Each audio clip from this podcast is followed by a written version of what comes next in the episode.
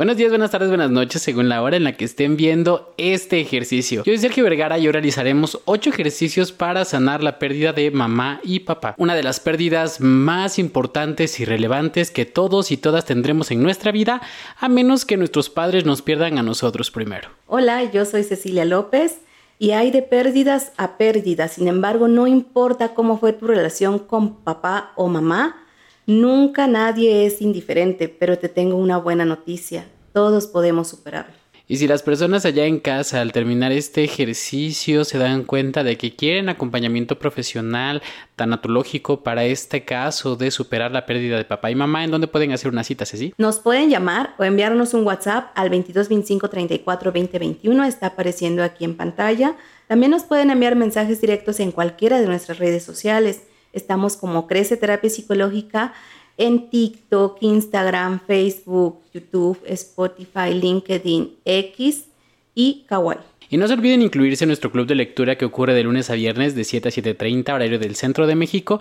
En el momento de grabar este ejercicio, estamos con nuestro noveno libro, Despertando al Gigante Interior de Tony Robbins. Y esta transmisión la hacemos en vivo al mismo tiempo en TikTok, Instagram y Facebook por lo que no olviden seguirnos. Comenzamos. Como decía Ceci hace un ratito, la verdad es que perder a papá y a mamá no es cosa así de, ay, pues enchileme otra, ¿no? Para poder superarlos. Es algo que es verdaderamente relevante, que nos lastima como seres humanos y eso es por lo que papá y mamá representan, que son nuestra conexión con la vida. Piénsenlo, si su papá y su mamá no se hubieran conocido, no se hubieran acercado y tenido sexo, pues definitivamente ustedes jamás habrían surgido. Cada uno aportó el 50 ciento de los genes para que se convirtieran en el ser que son ahora mismo. Por lo tanto, también aparte estamos programados para necesitar de ellos, para buscar su aprobación, para buscar su amor. Si nuestros papás sencillamente no nos aman y no nos dan estos actos de servicio como cuidarnos, bañarnos, abrigarnos, prestarnos atención y darnos todas estas caricias, vamos a crecer carentes de esto.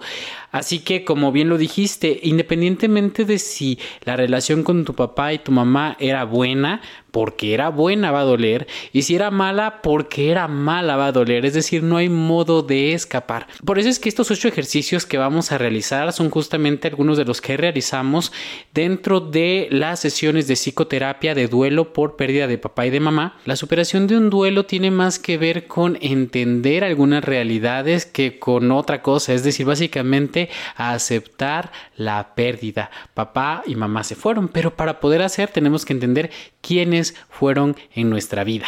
Así que, ¿cuál es la primera pregunta que las personas deben responderse en casa para poder comenzar a sanarse? ¿Sí? La primera pregunta que van a responder es quién y qué era papá. Es muy importante identificar qué roles ejercía en tu vida, qué es lo que perdiste. Quizá papá o mamá era quien te preguntaba cómo estabas, tal vez hacían actividades juntos y entonces quedó ese vacío. Entonces, identificar qué fue lo que perdiste es el primer paso, el primer ejercicio que hay que responder allá en casa. Claro, lo que tienes que analizar dentro de estos roles es que puede ser que era tu proveedor, tal vez era tu empleador, tal vez era tu confidente, tu mejor amigo, la persona que estuvo en cada uno de los momentos más importantes de tu vida para solucionar tus problemas. Es decir, ¿qué era exactamente con tu mamá? Exactamente lo mismo. ¿Qué representaba? Dice Freud en Dolio y Melancolía que cuando perdemos a una persona es un objeto en el que nosotros dirigimos una gran cantidad de energía de nuestra libido y que cuando desaparece sencillamente no hay a dónde ir. Como tú lo dijiste, es un hueco y la energía se va a transformar en alguna otra cosa, regularmente en emociones negativas. Por eso es que es tan importante que ustedes identifiquen primero quién era papá, quién era mamá, así que escriban ahora qué roles desempeñaba papá y mamá en su vida. La segunda pregunta que hay que responder, ¿qué cambios ha causado esta pérdida? Es decir, ¿qué es lo que surgió en tu vida cuando mamá o papá se fue? Es decir, tal vez no dejas de llorar, estás pasando por las etapas del duelo.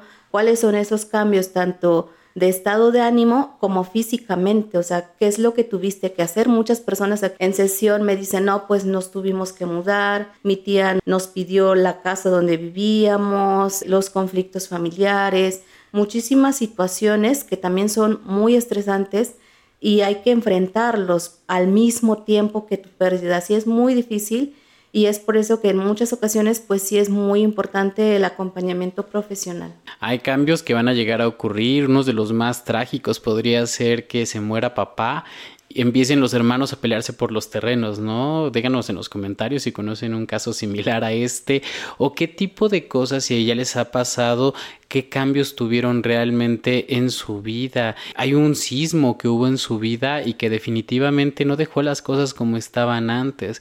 Puede ser simplemente que es la persona que te llevaba a la escuela o al trabajo y entonces ahora tienes que tomar un Uber.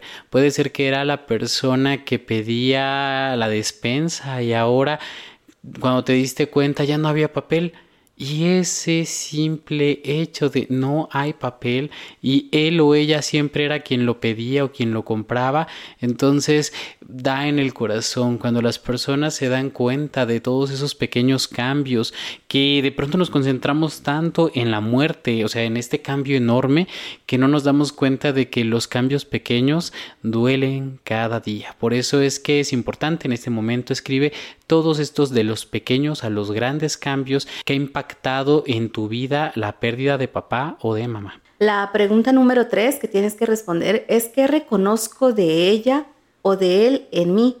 Aquí también puedes mirarte al espejo para ver físicamente cuál es tu parecido de él o ella también en tus acciones, tus actitudes, tus comportamientos, hasta tus creencias. Esta pregunta lleva un trasfondo que me gustaría comentarles. A mis usuarios siempre les explico algo. Aquí a las afueras de este consultorio hay unas hojas elegantes, no sé si las conozcan, pero mi mamá me regaló una. Les digo que mi mamá me dio un codito, es decir, estas plantas, si tú cortas un cachito y lo siembras en otro lugar, definitivamente después va a haber una nueva planta. Yo les pregunto, ¿cuál es la relación entre la planta de mi mamá y la mía? ¿Mi planta es la hija de la de mi mamá? Son de alguna manera hermanas o puede ser de alguna manera que sean la misma planta.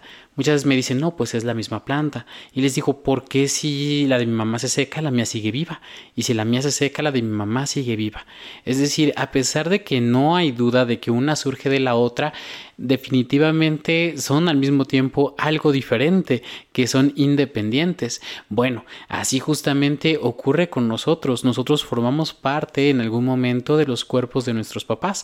Formamos partes de sus cuerpos y después crecimos y nos volvimos un ser diferente.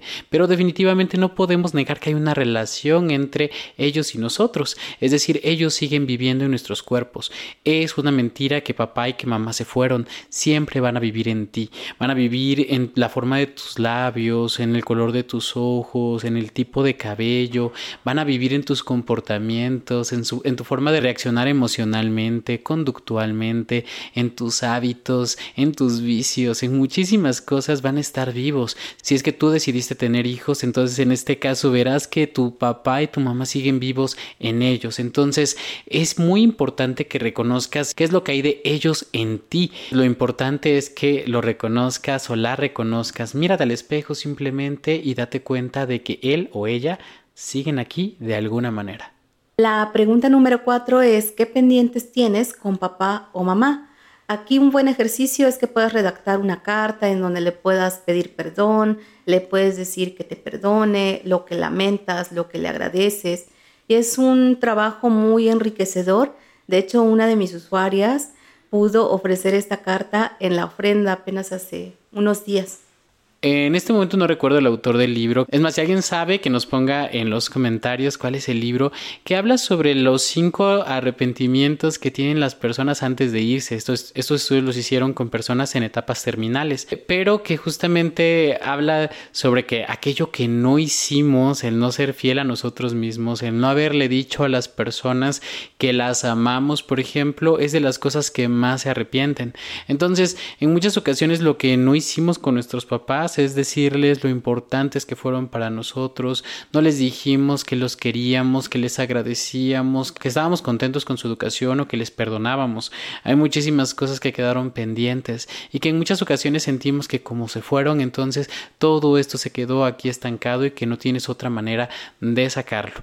La terapia gestal regularmente tiende a intentar completar algunos círculos, algún, cerrar algunos ciclos que tenemos con las personas. Es decir, el hecho de que ellos no estén aquí físicamente no significa que no estén simbólicamente, como lo dijimos en el punto anterior. Al final siempre podemos decírselo a ellos a través de una oración, decirlo en voz alta, escribirlo, quemar las cartas, cerrar de alguna manera simbólica estos pendientes, es decir, que dejen de estar pendientes. Tienes que ser consciente de qué pendientes tienes con papá y con mamá justamente para que puedas cerrarlos. Regularmente dentro de psicoterapia hacemos algunos rituales, hacemos algunas prácticas técnicas en las que tú puedes hacer esto de una manera mucho más simbólica que te ayuda a sentirte mejor, a superar de una manera más rápida el duelo. La pregunta número 5 que debes responder es qué necesitas o qué necesitabas tú como doliente. Muchas veces tenemos pendientes con papá y mamá, ya que en muchas ocasiones la persona quien se encarga de acompañar a su mamá o a su papá en los tratamientos, en los hospitales, pues obviamente lo que menos quiere es perderla o perderlo. Entonces no está pensando en la pérdida total que siempre sí quedan cosas pendientes. Y en esta ocasión podrías tomar en cuenta como si te hizo falta llorar, si fuiste como la, la persona fuerte que tal vez estuvo apoyando a tu mamá o a tu papá, si es que quien falleció fue, fue tu papá o fue tu mamá. O tal vez quedó pendiente a que le echaras un puño de tierra, lo que sea que necesitas, puedes tomar nota para que puedas realizarlo. Es importante reconocer qué es lo que tú necesitas como persona que está pasando por un duelo. O sea, reconocer primero que nada que estás atravesando por un duelo, que es la reacción emocional ante una pérdida. Es como regularmente les digo a mis usuarios, imagínate que te caíste desde un techo y si me pudieras decir de cuántos pisos te caíste, ¿qué me dirías? Y algunos me dicen, no, pues de cinco pisos. Hay otros que me dicen, no, pues de diez. Otros me dicen de cien, otros de mil. Entonces le digo, imagínate si te caíste de mil pisos, ¿qué hubiera pasado contigo si en el mundo físico te hubieras caído de mil pisos?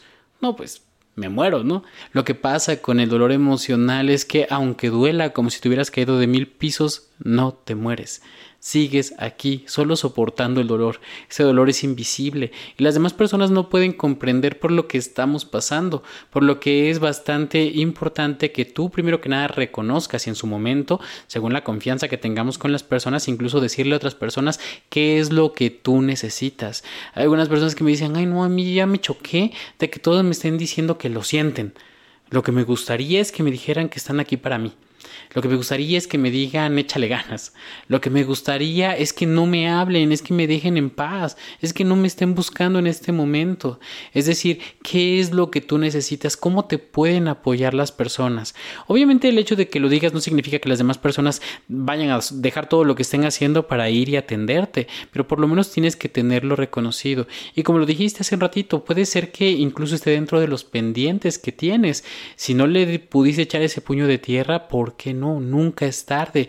Mientras tengas vida puedes ir y hacer este ritual que tú necesitabas. Si tú lo que necesitabas era llorar hasta quedarte sin lágrimas frente a su tumba, decir que te llevaran a ti en lugar de a él o cosas por el estilo, tienes todo el derecho de expresarte como tú quieras. Por eso mismo es que es importante que escribas a continuación qué necesitabas en ese momento para cumplirlo, dejar, el, dejar ese pendiente y también reconozcas qué es lo que necesitas justamente ahora, qué necesitas para que tú lo hagas por ti mismo o por ti misma o para pedírselo a las personas también, el apoyo a tu familia, a tus redes de apoyo.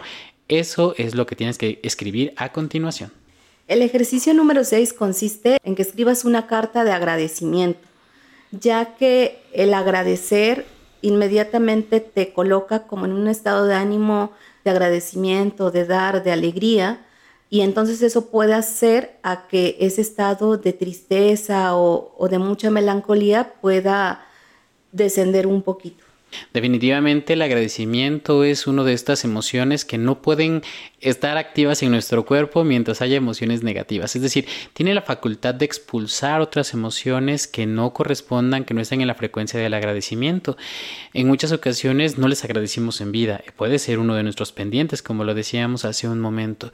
Pero hacer una tarea específica en la que reconozcas por qué les agradeces. Incluso hay algunas cosas que son un poco difíciles, pero en psicoterapia he visto incluso de padres que están vivos que en secreto los hijos agradecemos hasta cuando nuestros papás fueron malos padres o como los calificamos en ese momento, porque no nos convenía cómo nos trataron, lo que nos prohibieron, pero ya grandes aprendemos a valorarlos, sabemos que en muchas ocasiones nuestros papás pueden ser estos maestros verdugos, es decir, estas personas que nos enseñan a través del dolor.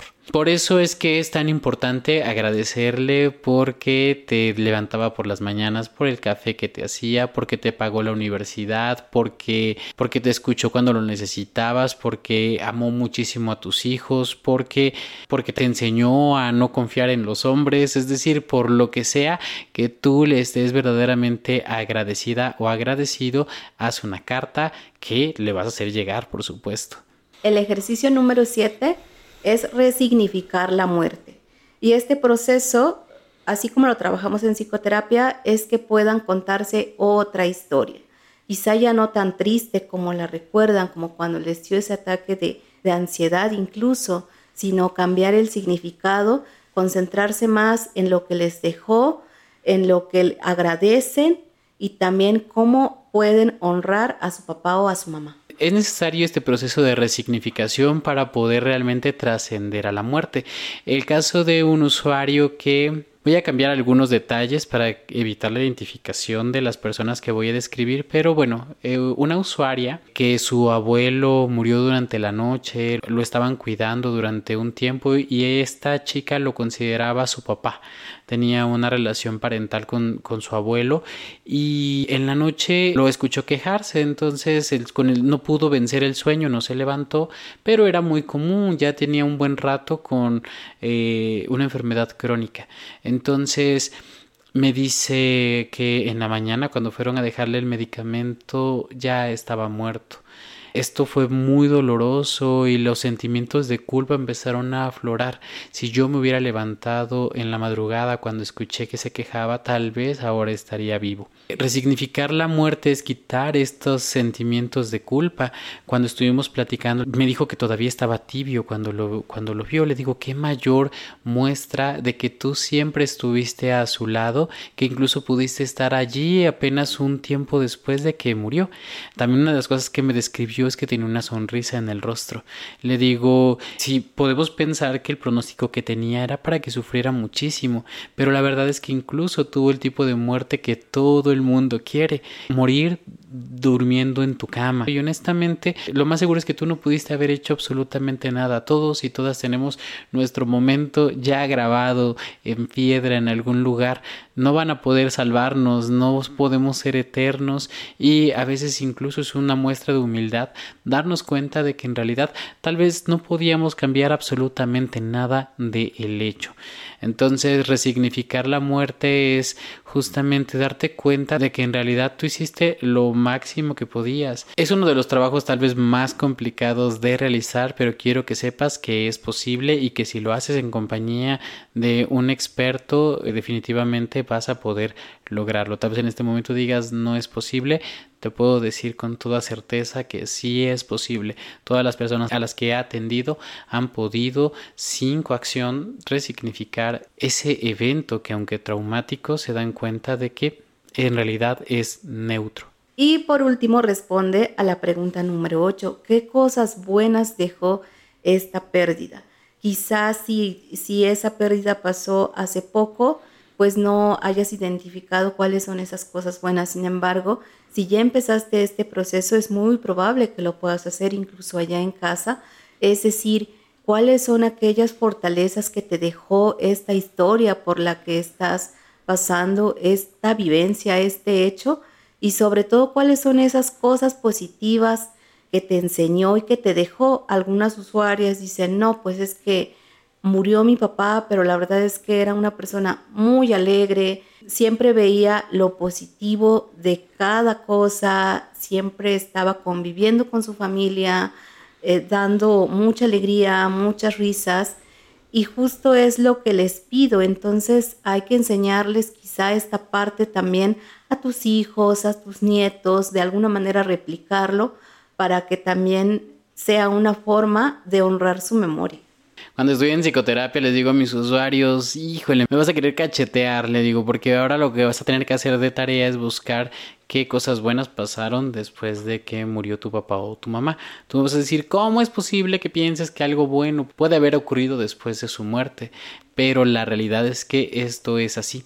Hay personas, por ejemplo, que pueden decirme, pues dejó de sufrir eso es algo positivo, es algo bueno en lo malo. Siempre hay algo bueno en lo malo y siempre hay algo malo en lo bueno. Puede ser que tu familia se acercó mucho más después de su muerte, es decir, estaban separados y todos se reconciliaron o por lo menos tuvieron un acercamiento por el velorio de tu papá o de tu mamá. Por lo tanto, tienes que ser completamente objetivo y objetiva a la hora de hacer este ejercicio y darte cuenta que siempre van a ocurrir, o sea, que las cosas buenas que te pasen a partir de ahora van a tener que haber ocurrido después de la muerte de ellos. Es algo inevitable. Y uno de los puntos más importantes de hacer esta reflexión es que sí puedes volver a ser feliz después de la pérdida de papá y de mamá.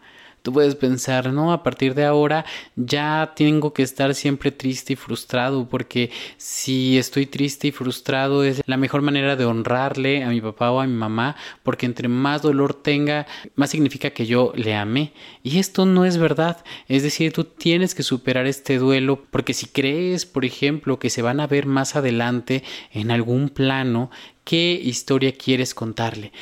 Y fíjate que desde que te moriste yo nunca más pude volver a ser feliz o mamá, papá, después de que te fuiste sufrí muchísimo y lamenté tu partida, pero afortunadamente pude realizar mis sueños. ¿Cuál es la pregunta que tú quieres que ellos escuchen cuando por fin se vuelvan a reunir? Entonces es muy importante que hagan todas estas reflexiones para poder contrastarla Pónganos en los comentarios sus respuestas para que otras personas incluso se puedan nutrir, puedan aprender cómo es que ustedes resignificaron la muerte, qué es lo que aprendieron tal vez a través de los años, con o sin psicoterapia. Este proceso va a terminar ocurriendo como esta sanación. Si se abrieron una rodilla va a terminar cerrándose y va a llevar su tiempo. Justamente esto va a pasar, pero definitivamente si ustedes tienen un acompañamiento de un experto o una experta regularmente, este proceso va a ser más breve ¿Y en dónde pueden hacer una cita, Ceci, si las personas quieren acortar este proceso de duelo? Nos pueden llamar al 22 25 34 20 21. También nos pueden enviar mensajes directos en cualquiera de nuestras redes sociales. Estamos como Crece Terapia Psicológica en TikTok, Facebook, Instagram, LinkedIn, YouTube, Spotify y Kawaii. Y no se olviden incluirse a nuestro club de lectura que ocurre de lunes a viernes de 7 a 7.30 horario del centro de México, donde leemos libros para su desarrollo personal, para mejorar su forma de procesar sus emociones. Lo hacemos al mismo tiempo en Instagram, Facebook y TikTok. Así que no se pierdan. De hecho, próximamente vamos a estar en otras redes sociales para que estén completamente al pendiente. También para que nos digan si les gusta más este formato o las personas que ya tienen un tiempo siguiéndonos también se pueden dar cuenta que hemos ido cambiando muchísimo los formatos. También denos sus opiniones, nos interesa muchísimo. Desde Nuevo Oriente 1611 en la bella ciudad de Puebla nos vemos en el siguiente ejercicio. ¿Ahí? Ok.